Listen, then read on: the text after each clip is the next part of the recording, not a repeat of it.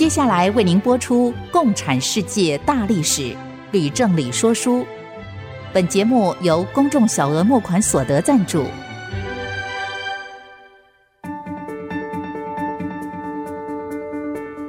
共产主义的兴衰影响近两百年来的全球局势。认识共产主义，才能掌握二十一世纪的国际发展。全球视角，大历史观点。欢迎收听《共产世界大历史》，吕正理说书。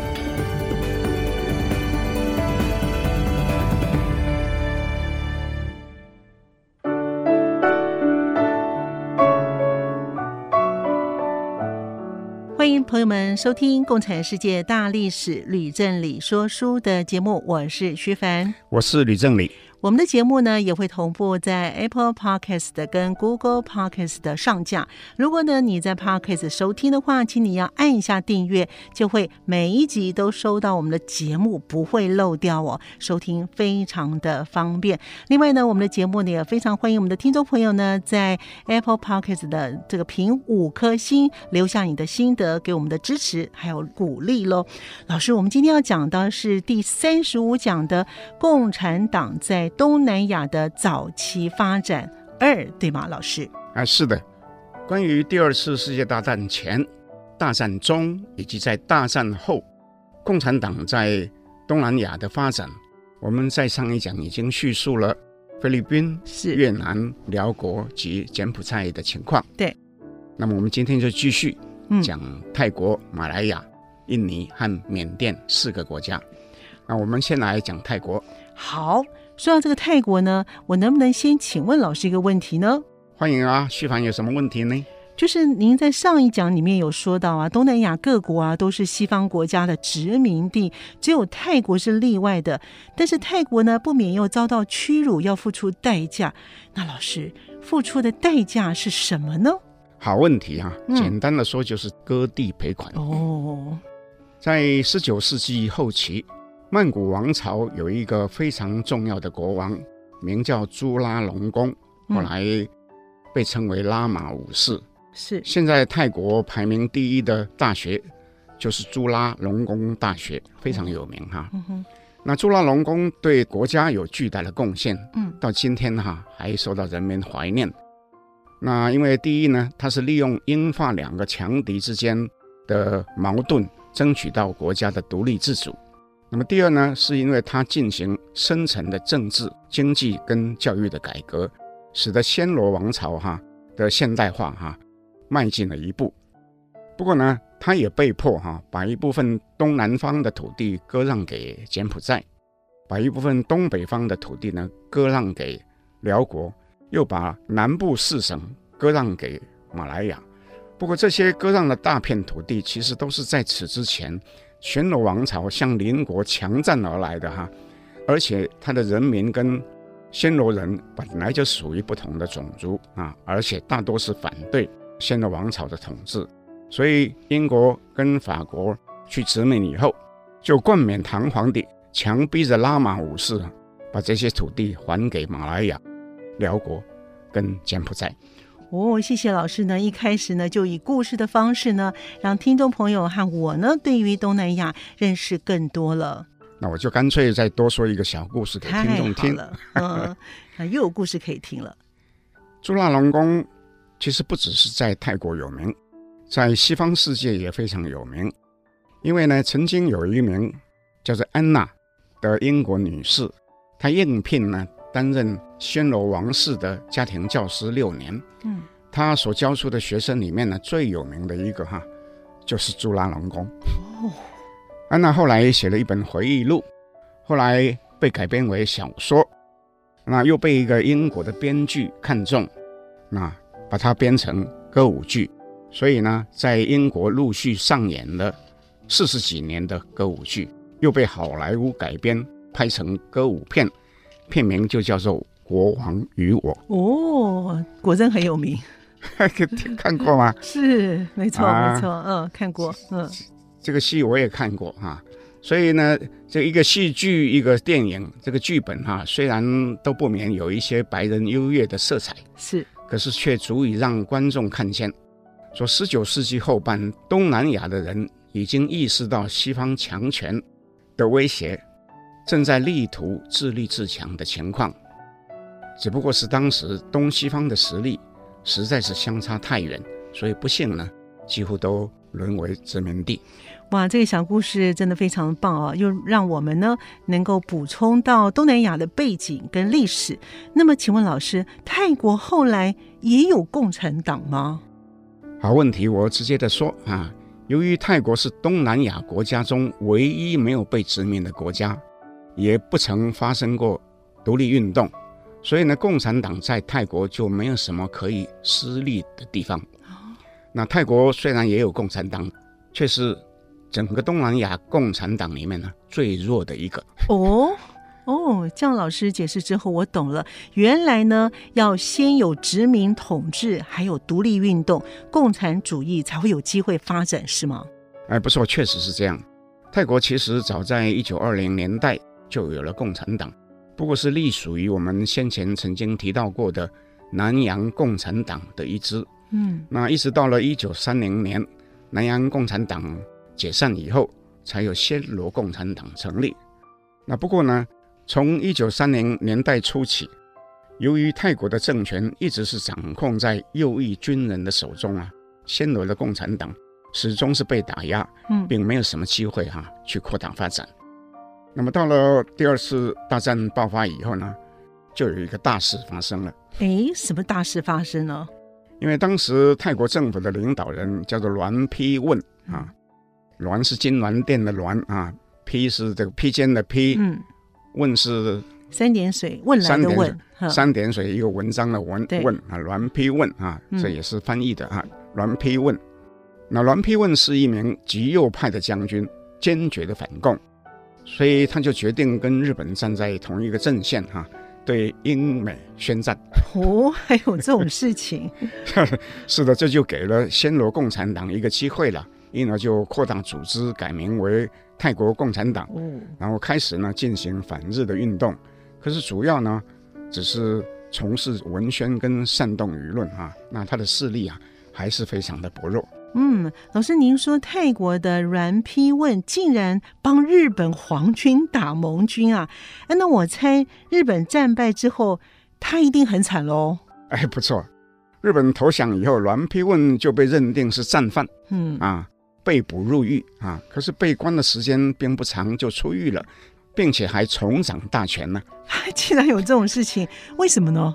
那其实这一点都不奇怪，是吧？嗯、我们在说到日本的时候，不是也说，由于美国决定对苏联改采围堵政策，冷战就开始了。是。那日本除了几名甲级战犯被绞死，那其他的人都被放出来，是又停止所谓的公职追放吗？对对对，没错没错。啊、哦，老师这样讲，我懂了。所以呢，泰国的栾丕问一样也被放出来了。啊，正是这样。冷战开始以后，美国就认为唯独共产党比什么都重要，又认为栾丕问呢是长期反共立场坚定哈、啊，所以就强迫泰国政府哈、啊、把这个栾丕问释放出狱啊，让他参政啊。不料呢，这个栾丕问后来。又领导右翼军人发动政变，哈，取得政权，从此就长期执政。我跟各位说个题外话，嗯、那从那以后到现在，他发生政变就不知道有多少次了，是不是？所以泰国共产党的日子就不好过喽。啊，那是当然。嗯，泰国共产党遭到右翼的政府强力的镇压，所以他只能转到地下。嗯，因而是越来越弱，也没有什么发展的余地啊。那落到什么样的程度呢？落到以后呢，我们这个节目就不会再提到泰国共产党了，就几乎没有就是了。好，我们先休息一会儿了，马上回来。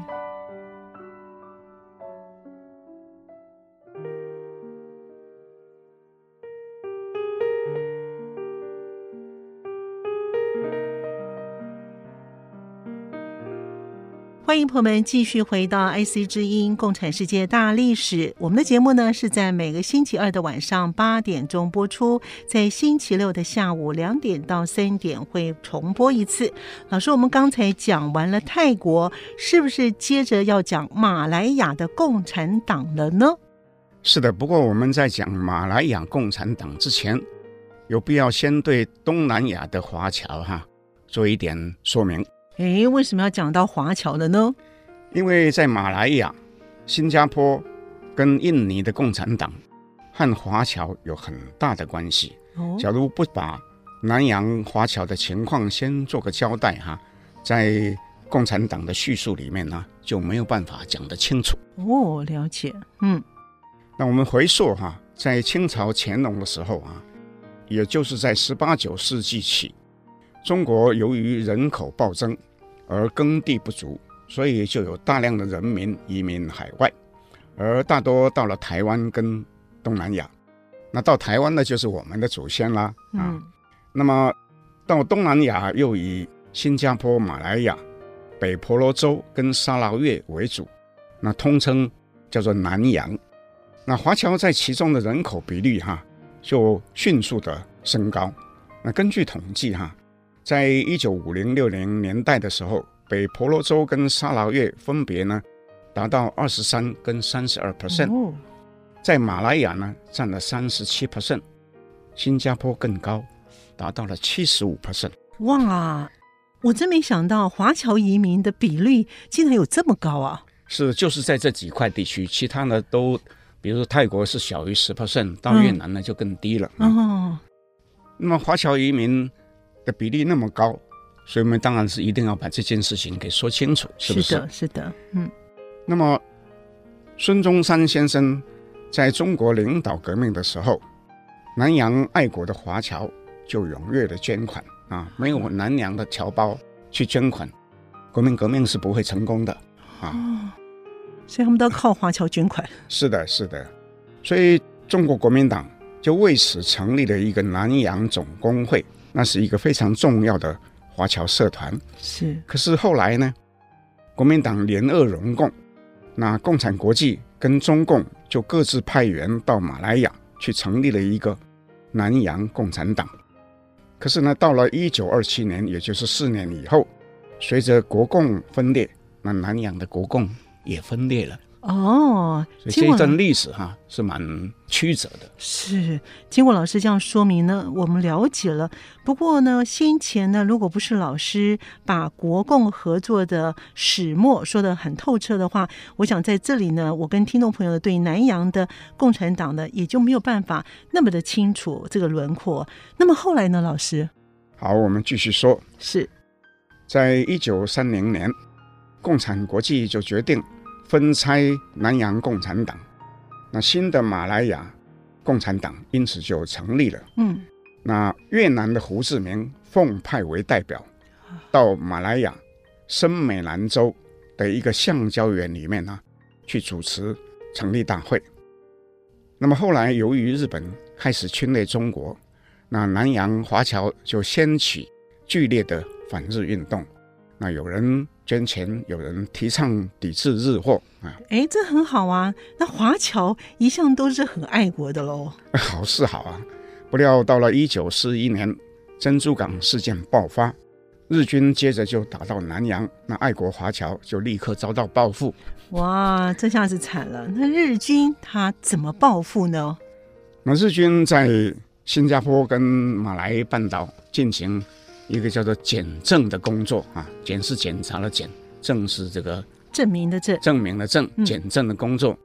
他、嗯、依他编列的名册去清查，凡是在名册上的人呢，一律处死。哦，一共有十五万人，就属于非命。哎呦，那因此在二次大战期间，在马来亚选择武装抗日的哈，大多都是华人。嗯，那游击队里面呢，最大的一支。是由马来亚共产党主席莱特啊啊所领导的。这个莱特呢，是一个越南籍的华人啊。那他们主要的经济来源呢，是接受英国的援助。所以呢，马来共产党是抗日有功喽。那么日本战败之后，他们一定获得奖赏了吗？老师啊，是的。日本战败以后，英军就回到马来亚受降，并且开大会。褒扬有功的人士，是也对马共举行政勋的仪式，可是要求马共解除武装，理由是国土安全的问题，但是马共呢拒不接受。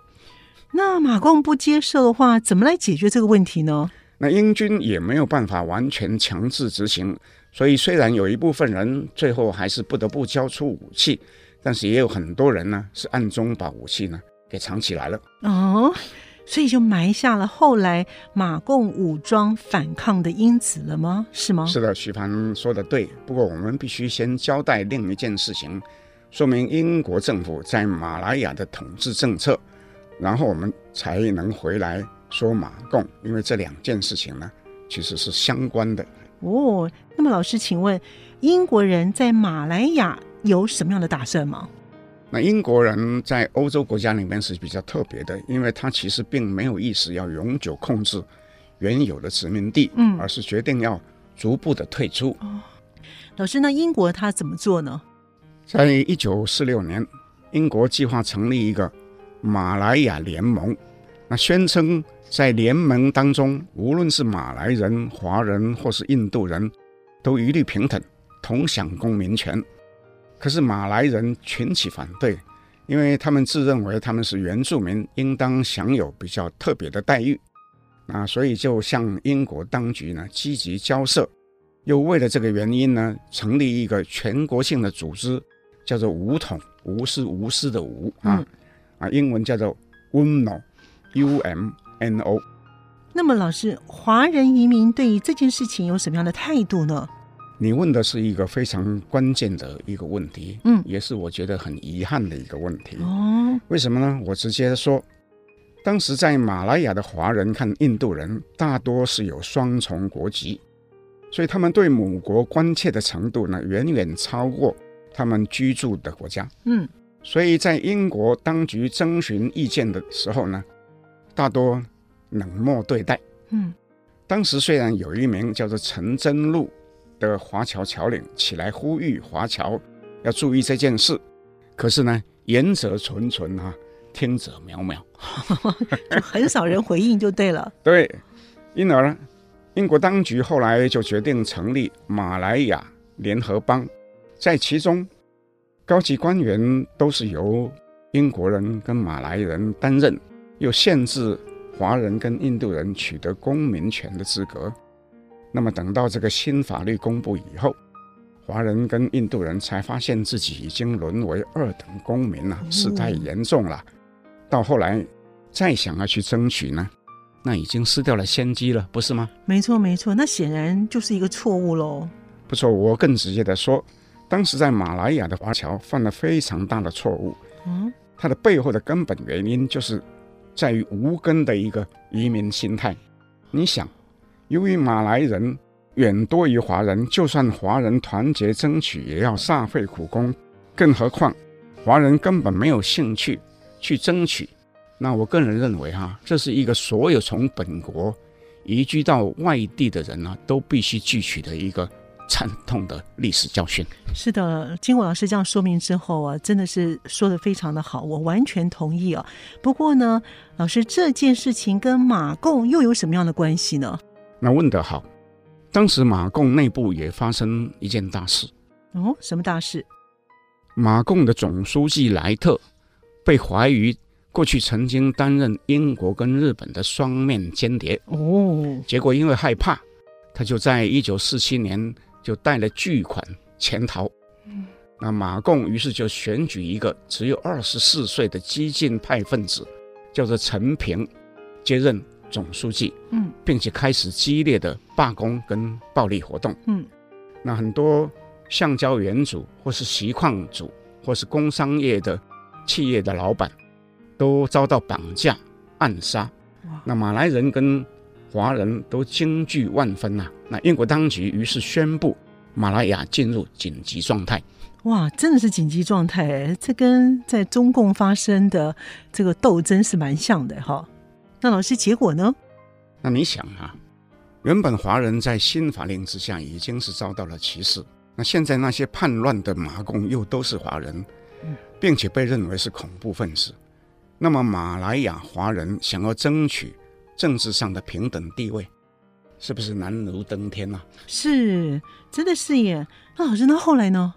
后来到了一九五零年，英国政府就任命一位叫做布里格斯 （Harold Briggs） 啊，他是个将军啊，负责围剿马共。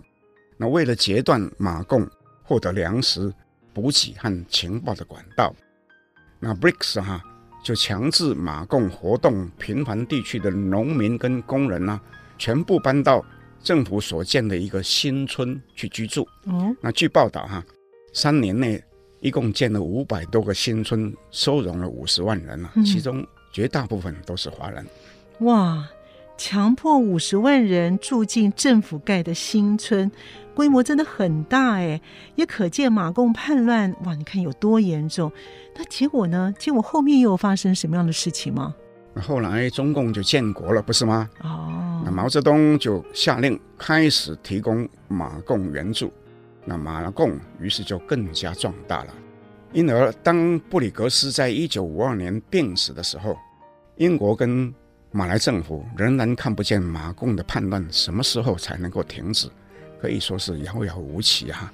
所以，我们对马共的叙述哈，就在此哈，我们就必须暂停，等到以后呢再来叙述。是，我们先休息一会儿，马上回来。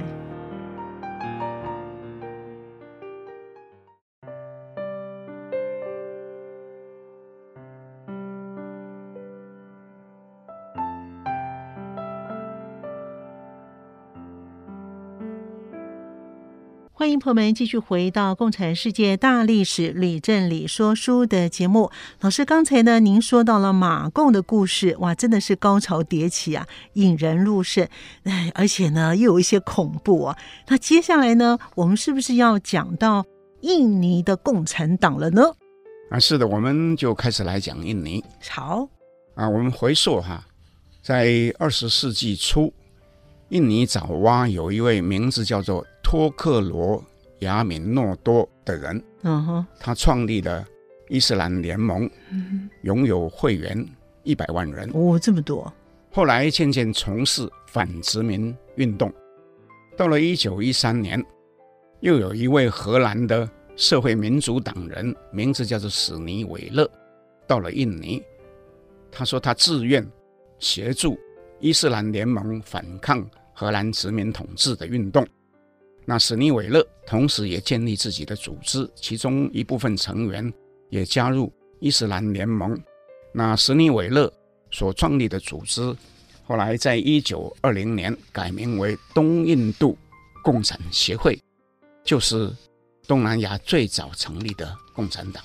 那实际上这时候史尼韦勒哈早已经被驱逐出境了。哦。哎，老师，这段历史啊，我有印象。哎，您好像曾经讲过，哎，哦，哎，不错，我确实讲过。因为这位史尼韦勒后来到莫斯科去，列宁一见到他，惊为奇才，就请他到中国改用马林为化名，去跟孙中山先生谈判，说动他同意国共合作。那其实这些就是史尼韦勒当初在印尼的时候同样的做法，是不是？是，哎，就是这样，哎，所以呢，史尼韦勒跟马林啊是同一个人啊。那么，是不是可以请老师呢继续说，印尼到底在那个时候还有什么样的状况呢？后来，托克罗亚米诺多就被荷兰殖民政府逮捕入狱啊，什么罪名呢？说是他涉及地下叛乱。哦，那么他一入狱。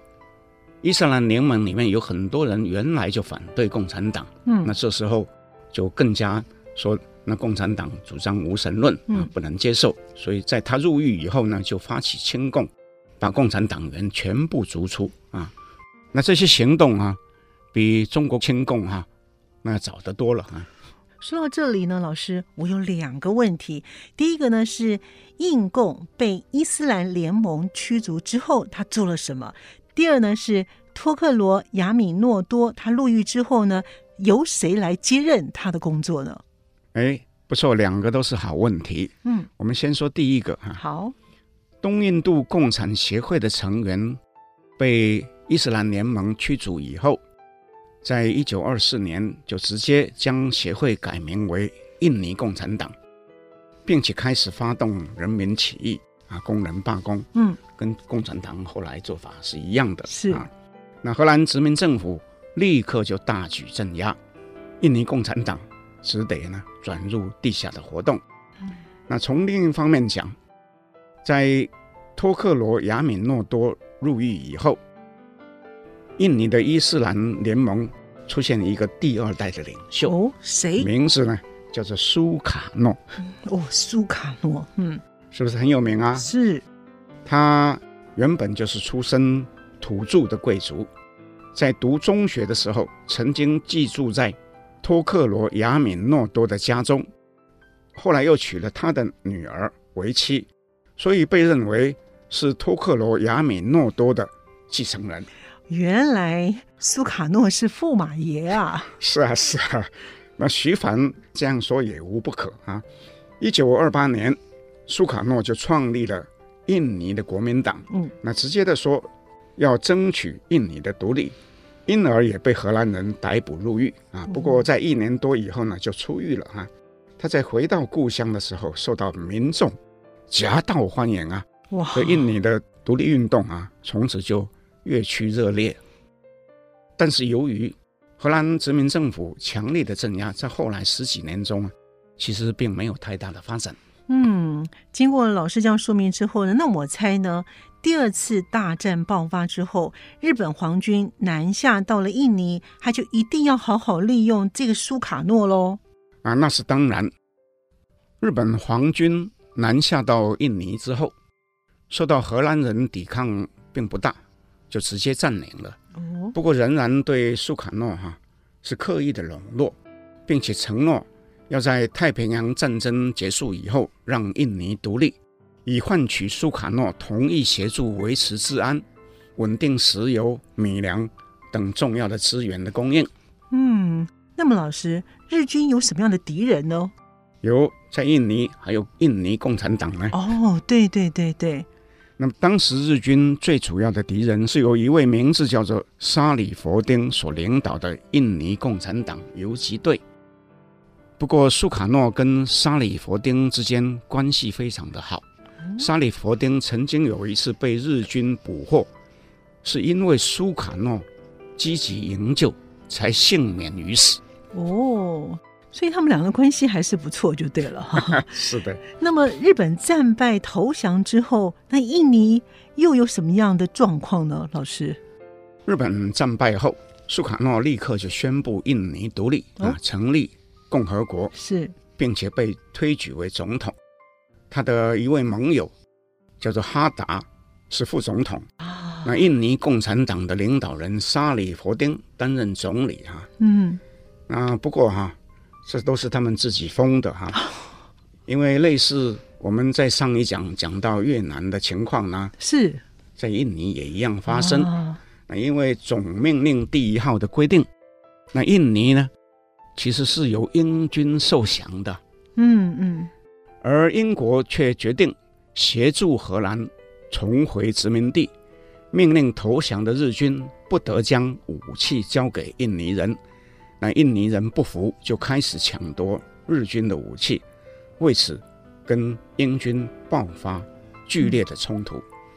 那过了一个月，荷兰的一支十二万人的大军就到了印尼。那一举呢，击败了印尼军队。那后来怎么办呢？他们有什么样的谈判吗？有，双方就开始谈判了。嗯、那么沙里佛丁这时候是奉命哈、啊，主导对荷兰的谈判。嗯。那么在一九四八年初签订了协议，同意一部分的土邦划归由荷兰统治。嗯。又同意各邦可以自行决定是否要加入印尼共和国。哎，这个协议好像不太对劲啊，老师啊，是非常的不对劲、嗯、啊，所以印尼各党派跟人民知道以后都大怒啊，嗯、主张拒绝接受这样的协议。是沙里佛丁被迫下台，改由副总统哈达兼任总理。这个哈达曾经留学欧洲，在留学期间所见所闻哈、啊，使得他坚决的反共。所以对沙里佛丁呢，尤其有恶感，所以两个人就发生剧烈的冲突。嗯，最后导致了政府军在九月间跟共军爆发大战，那共军就战败，往东逃窜，那哈达竟然再派大军追击，追到了东爪哇，离泗水只有一百多公里的一个叫做莫利分市，杀了一万多人，又俘虏了三万人，连沙里佛丁呢也被杀了。哇！这个哈达呢，真是一个狠角色哎！既然在荷兰军队还没有退出的时候呢，就发动内战，又大开杀戒。徐帆说得好啊，莫利芬事件对于印尼共产党是一个非常大的打击。嗯，可是呢，同时也削弱了印尼本身的力量。嗯哼，不是吗？对，所以荷兰人就大喜了，于是出兵击溃印尼军，并且俘虏了苏卡诺跟哈达。嗯。可是国际社会对荷兰非常的不满，嗯，美国甚至威胁要把荷兰踢出马歇尔计划的援助的名单呐、啊，因为认为他太过分了。嗯，那这个时候美国不但会推出马歇尔计划支持欧洲重建，他也会关心亚洲被殖民的国家。哎，的确是不简单呢，应该是给予掌声吗？不是吗，老师？哎，那是当然。嗯，在这个情况之下，荷兰只得。释放苏卡诺跟哈达，并且跟印尼另定新约，那印尼就同意赔偿荷兰军费四十三亿荷兰盾，并且表示要跟荷兰永久合作。那荷兰也同意撤出在印尼的军队，是承认印尼独立自主。从此以后，印尼大概有十几年的和平时期。一直到了一九六零年代中期，才又发生动乱。哇，讲到这里呢，我们先休息一会儿，马上回来说书。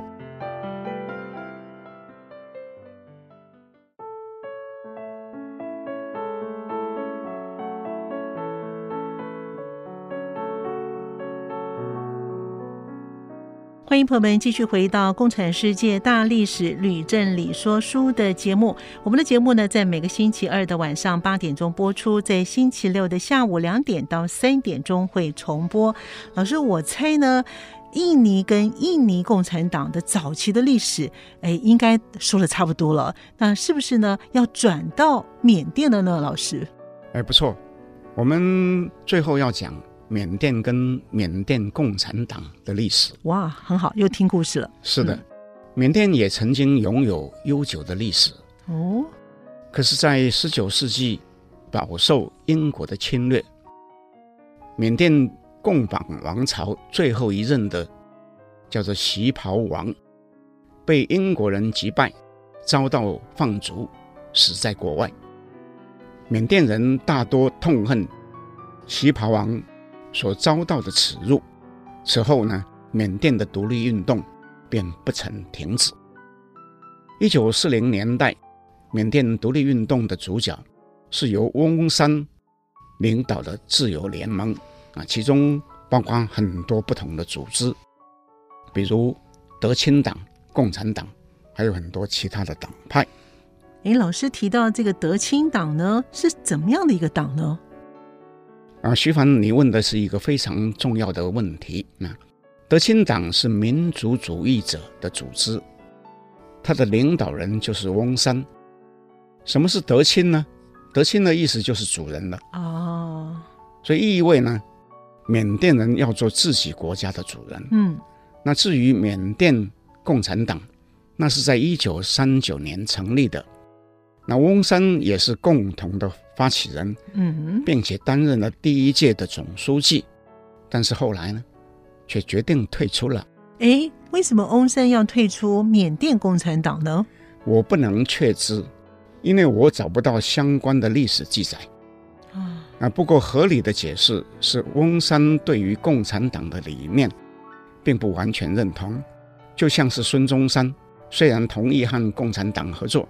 却在和共产国际签约合作同时，直接声明共产主义并不适合于中国。那共产国际的代表岳飞当时也同意了，所以呢，缅甸的翁山虽然退出缅共，后来缅共的领导人像德钦所、德钦丹东，也仍然是翁山的革命伙伴。哦。那请问老师，翁山带领了这些的青年革命组织，他是怎么样来建立他们属于他们自己的武功呢？啊，这又是个好问题。那里面有很有趣的故事。哇，太好了！那翁山在寻找独立建国之路的时候，曾经和日本军部搭上线，那同意接受协助组织一支军队，帮日军阻断中国的补给。动脉，滇缅公路。哇，翁山自己的国家被英国人殖民，竟然要帮日本人侵略中国，哎，这个是什么道理？那他能够得到什么样的好处呢？日本承诺将协助缅甸驱逐英国人，并且在战争结束后要让缅甸独立。哦，那翁山于是就率领三十名志士到日本占领之下的海南岛接受军事训练。在回国以后，又组建了一支五万人的独立军，跟日军并肩作战，迅速的击溃了英军。哇，这个翁山真是厉害耶！不过日本人答应他的事情，真的会兑现吗？老师，直接的讲哈，那当然不可能。那翁山是受骗了哈。啊，那他怎么办呢？是啊，他逐渐发现日本宣传的大东亚共荣圈哈。那其实只是个幌子，嗯，目的是在掠夺东南亚的丰富的资源，其中包括印尼的石油、马来亚的橡胶跟锡矿，还有缅甸的石油跟大米等等。嗯哼，那么此外，日本人严重的歧视其他的亚洲人，对缅甸人也是一样啦。所以翁山看见缅甸脱离英国的统治之后，仍然不免要接受日本的宰制，所以就决定反过来和盟军合作，跟英军并肩攻克了仰光。不久以后呢，日本就战败，无条件投降了。哇，这翁山还是蛮明智的哦，知道呢，错了之后呢，就立刻改正哦。如果他不改插旗帜的话呢，在战争结束之后就不可能成为战胜的一方。那么，请问老师，英国人是不是也支持翁山他们独立建国呢？啊，不错，英国这时候确实是决定要放弃殖民地了。嗯，所以翁山就在一九四七年初飞到伦敦去啊，跟英国的首相艾德里签约，那英国同意让缅甸独立。翁山回国以后，又在缅甸东北部一个少数民族善族，那个善族那个善哈是手提旁，简单的单，善族所属的宾农镇，召集包括善族、钦族、克钦族、克伦族所有少数民族的土司与会，宣布将以平等自治及互相尊重为基础。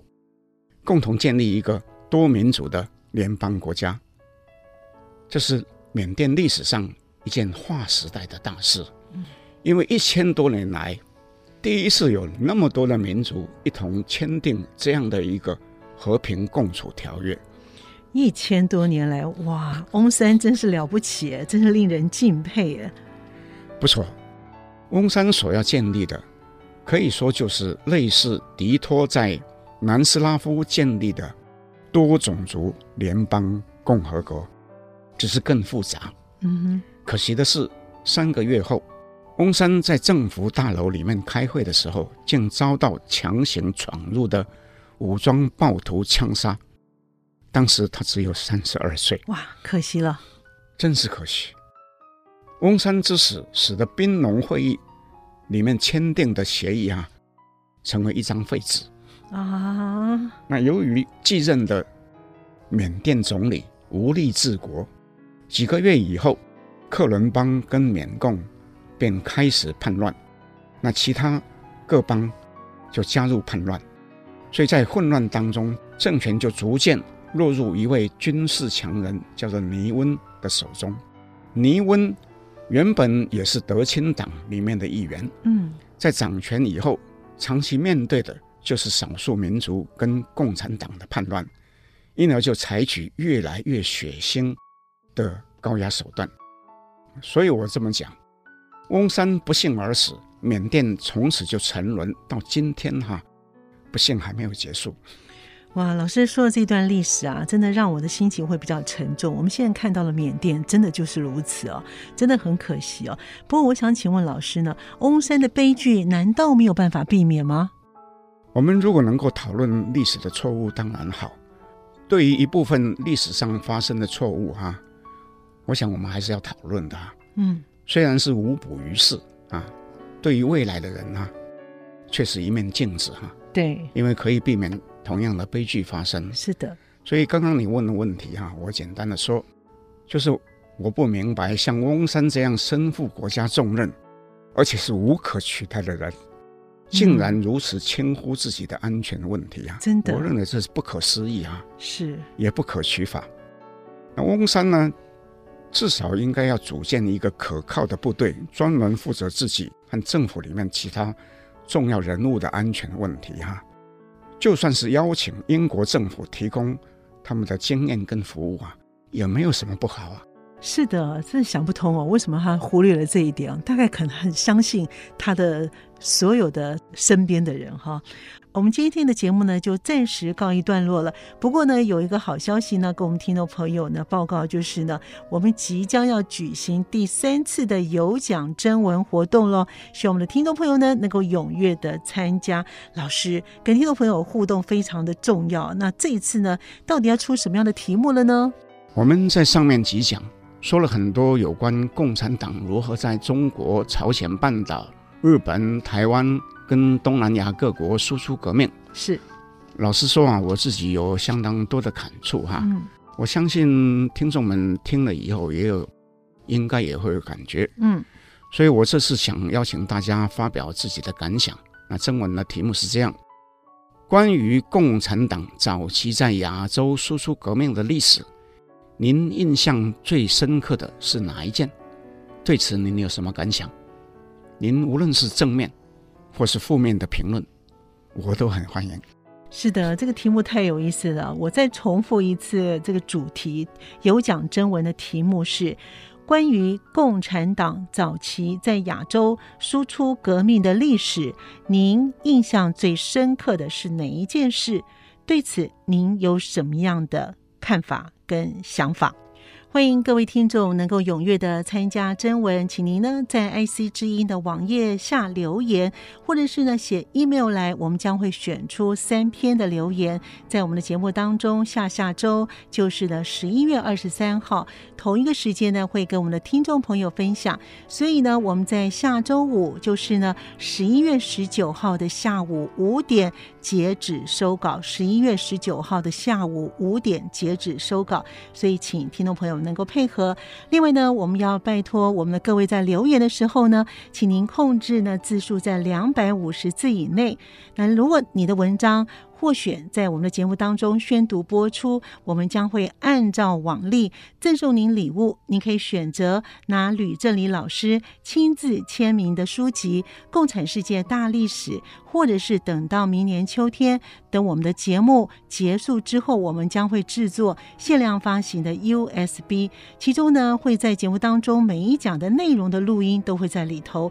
那关于赠奖的细节呢，IC 之音将会与获得赠奖的朋友们分别联络。今天节目就先暂时告一段落了。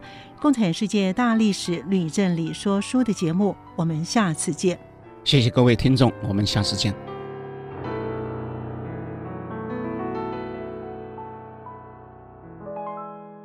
明白过去，才能洞悉现在，展望未来。共产世界大历史吕正礼说书节目。由公众小额募款所得赞助播出。